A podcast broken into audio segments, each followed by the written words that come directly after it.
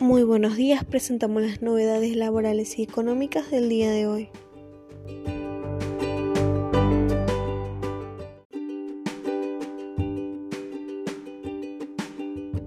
Monotributo. Se demora la actualización de la tabla.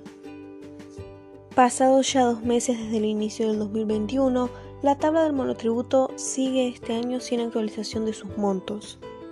Los valores de facturaciones máximas tanto de las que rigen para entrar y permanecer en el sistema simplificado como las que determinan en qué categoría ubicarse, son por ahora los mismos que el del 2020.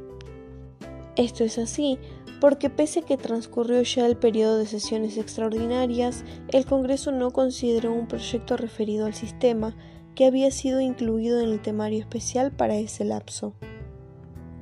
Entre otros puntos, esta iniciativa propone que los números que rigen el esquema de monotributo se eleven este año en el mismo porcentaje en el que subió en el 2020 el haber mínimo del sistema previsional nacional, es decir, un 35,3%.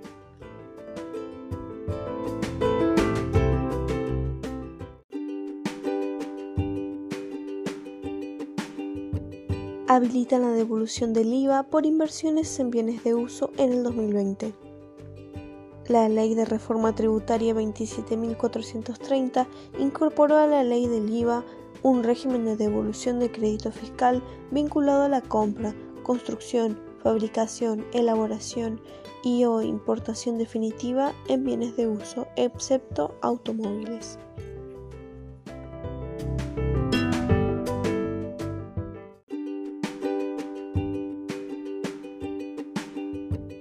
ANSES determinó que las bases imponibles mínima y máxima previstas en el primer párrafo del artículo 9 de la Ley 24.241, texto según la Ley 26.222, quedan establecidos en la suma de 6.927 y 225.171 pesos respectivamente a partir del periodo de vengado en marzo del 2021.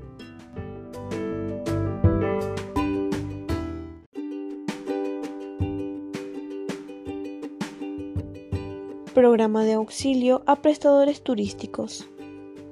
Mediante la resolución 59 del 2021, se convoca a personas prestadoras de servicios turísticos por el plazo de cinco días corridos, con todos a partir del 1 de marzo del 2021, a presentar las solicitudes de apoyo económico APTUR 4.